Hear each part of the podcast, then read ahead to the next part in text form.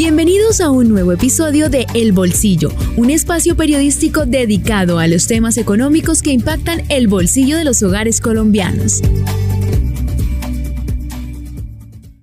Vanguardia Podcast.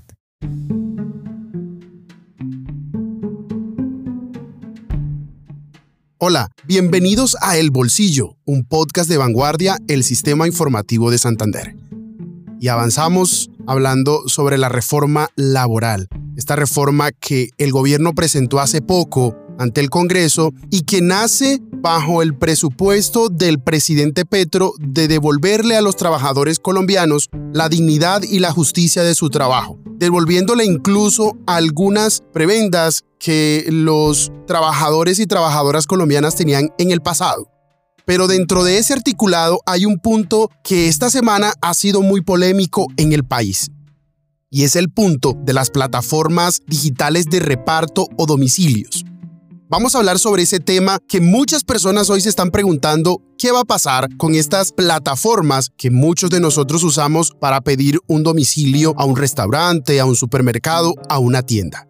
Ya que en el articulado el gobierno pretende, en el proyecto de ley, que estas personas que conocemos como domiciliarios o repartidores tengan un contrato, pero este contrato tiene que hacerlo la plataforma. En este momento el sistema cómo es, cómo es el modelo, es que la plataforma presta los servicios tecnológicos, pero estos domiciliarios o estos repartidores trabajan por cuenta propia, es decir, independientes. Ante esta coyuntura y en estos días que algunos rapitenderos salieron a marchar en contra de la reforma laboral, hemos visto el rifirrafe entre el Ministerio de Trabajo y la empresa Rappi, hemos invitado a nuestro podcast a un empresario del sector. Él es Santiago Pineda, CEO de Mensajeros Urbanos. Santiago, bienvenido a Vanguardia, bienvenido a este podcast. Hola Miguel, muchísimas gracias por la invitación y encantado de estar acá. Bueno Santiago, vamos a empezar por lo primero. Quiero empezar preguntándote y es, cuando ves este articulado, cuando revisas los artículos específicamente que van directo a las, a las plataformas de reparto, ¿cuál fue tu primera impresión? tu primera reacción frente a esto? Yo creo, Miguel, que lo más importante aquí es que creo que el objetivo tanto del gobierno como de plataformas está alineado eh, en el sentido de que todos estamos de acuerdo con el tema de la formalización, porque es muy importante que aprovechemos esta, esta reforma y esta oportunidad para lograr esa formalización que durante muchos años hemos venido trabajando con diferentes partidos y gobiernos para que pase una reforma donde se pueda hacer esa formalización obviamente ajustada al modelo de negocio que tienen las plataformas. Y lo preocupante de esta reforma es precisamente la forma.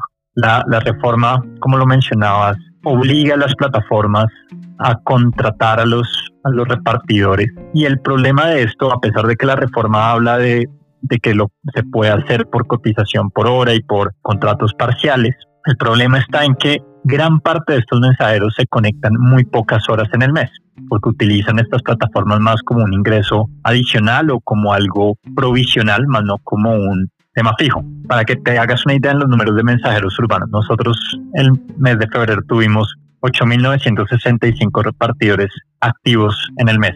Para nosotros un mensajero activo es que por lo menos haya tomado un pedido en el mes. 45% de estos repartidores solo se conectaron tres horas en el mes o menos. Otro 33% que son cerca de 3.000 repartidores se conectaron en promedio 20 horas en el mes. Si sumas solamente estos dos, estos dos grupos, el 78% de todos los repartidores que se conectaron en febrero estuvieron activos menos de tres días laborales durante todo el mes. Pero como la reforma estipula esto, estaríamos obligados a hacer aportes como mínimo de una semana que sea un costo cercanos a los 97 mil pesos, cuando estos repartidores estarían ganando casi eso, es decir, se hace financieramente inviable y no se ajusta a la flexibilidad que ofrece el modelo y esa es la preocupación que nos genera. Hay, hay tres caminos en esto. El gobierno propone, como hemos hablado, es que la plataforma sea quien contrate a estos domiciliarios o repartidores y también la plataforma cargue sobre sus costos y su nómina las prestaciones sociales. El otro camino es que estos domiciliarios o estos repartidores asuman ellos mismos como independientes sus prestaciones sociales, su ARL, su salud, su pensión, sus cesantías. Pero está una tercera vía, que es un poco lo que también hemos escuchado de algunos gremios y de algunos académicos, que es que entre repartidores o domiciliarios y estas plataformas de reparto, entre los dos asuman las cargas de prestaciones sociales, entre los dos asuman los porcentajes, ya es definir qué tanto porcentaje le corresponde a la plataforma y qué tanto porcentaje le corresponde al domiciliario. En estos tres caminos, eh, Santiago, ¿cuál de esos es que, que más se ajusta en este momento al mercado laboral colombiano, como mencionas, en, ante esta flexibilidad? Mira, nosotros en eso siempre hemos intentado ser muy propositivos y nuestra propuesta siempre ha sido muy alineado a esa tercera opción que tú mencionas. Lo que nosotros le proponemos al gobierno ha sido que podamos hacer los aportes de seguridad social, tal y como, como lo estipula la ley, pero que lo podamos hacer bajo el ingreso que genera cada uno de los repartidores. Es decir, que si tú hiciste 50 mil pesos en el mes, sobre ese ingreso se puede hacer los aportes de pensión, de salud, de ARL y los demás cubrimientos que se deben hacer. Esa es la propuesta que nosotros hacemos. La preocupación nuevamente te digo es qué haces con esos repartidores que ni siquiera están trabajando una hora a la semana en las plataformas. No podrías tenerlos dentro de la plataforma porque los costos asociados a eso no, no, no te dan viabilidad financiera. Y esa también es la preocupación genuina de los mismos repartidores, porque como te diste cuenta, la gran mayoría de ellos utiliza esto como una, una opción de generación de ingreso adicional o como ingresos parciales. Entonces la persona que perdió su empleo y está con la plataforma mientras consigue otro empleo, es la madre de familia que, porque no tiene que acomodarse a los horarios, que puede dejar a sus hijos con alguien que de confianza y poder eh, salir a, a generar algo de ingresos en la plataforma. Entonces esa es la preocupación que también generan los repartidores. Bueno, hay otra preocupación, como hablamos, que tú lo mencionas al principio, la formalización. Hay algo que nosotros en el mercado laboral adolece y es la informalidad. Mm, la mitad, más de la mitad de los trabajadores en el país son informales. Y dentro de, de, ese grupo de informales hay gran parte de estos domiciliarios o repartidores, porque muchos de ellos aún así teniendo su vehículo, su moto, o su bicicleta, pues algunos no, la mayoría no cotizan a pensión, a salud, a ARL, sus cesantías. Pero como dices, estos son ingresos adicionales a su diario vivir. Hay una preocupación del Ministerio de Trabajo si es formalizar sí o sí a estos trabajadores, a estas personas. Pero uno nota un deseo, una intención del gobierno, pero como decías, es la forma, un deseo forzoso de contratar a la fuerza un grupo de trabajadores que tiene unas características particulares en su forma de trabajar. Pero también hay otro lado de la preocupación de otras personas al decir que estas plataformas no quieren formalizar a los domiciliarios. ¿Cómo ves esta disyuntiva, Santiago? Entre una intención de formalizar, pero también hay, una, hay unos riesgos y unos temores de qué puede pasar si se llegan a formalizar estas personas. No, mira, Miguel, yo creo que ahí hay un, malentendido en la comunicación, porque lo que te mencionaba en el inicio, todas las plataformas y todas las que estamos agremiadas en Alianza IN, estamos 100% alineados con la formalización es algo que consideramos súper relevante. Son una de las cosas que te aseguro que muchos de los emprendedores ha sido crear empresas para construir país. Y sabemos la importancia de que los repartidores, que son una pieza fundamental en todas estas plataformas, estén protegidos. Hoy día el problema es más por la estructura en la que te obliga el sistema a tener que hacer esas cotizaciones en la base de como mínimo una semana. Y eso es lo que hace inviable financieramente esa flexibilidad. Entonces la preocupación está en que de aprobarse la reforma tal como está, pues todos estos repartidores que no, no están conectados o que no realizan ingresos como mínimo de una semana quedan casi que excluidos inmediatamente del sistema porque no los vamos a poder financiar. Es imposible. ¿sí? Financieramente no te va a dar.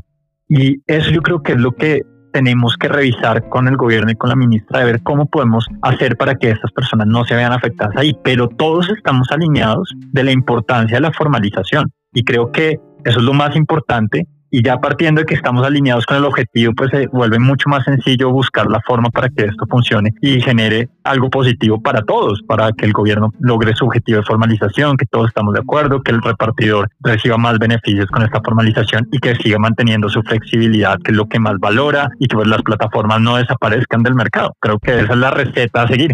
Y para ir terminando esta charla, hay algo que también me llama mucho la atención y se ha hablado de el impacto en toda la cadena. Primero es que muchos negocios pequeños utilizan las plataformas como ese canal para llegarle a más usuarios.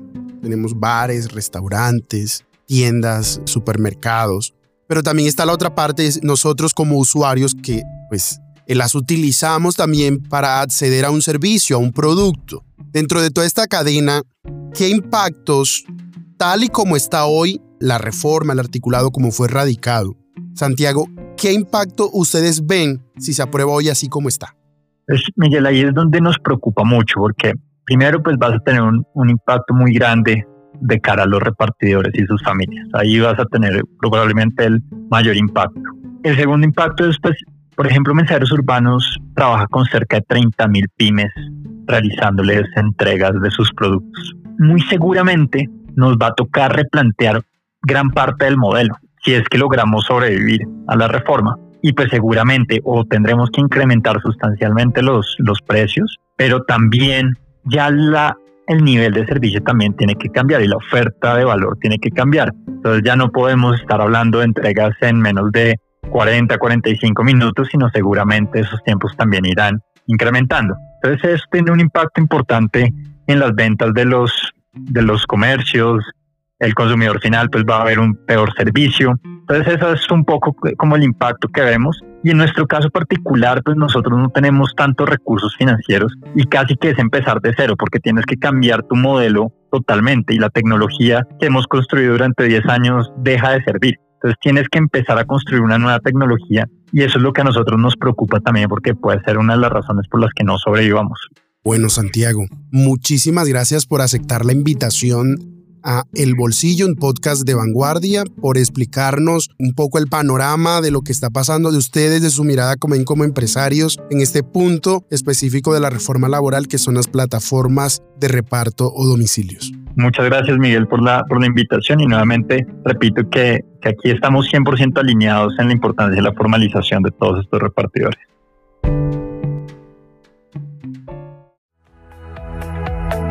Hemos llegado al final de este podcast. Los esperamos en un nuevo episodio. Dirigió Miguel Orlando Alguero, periodista económico. Este es un podcast de vanguardia, el Sistema Informativo de Santander.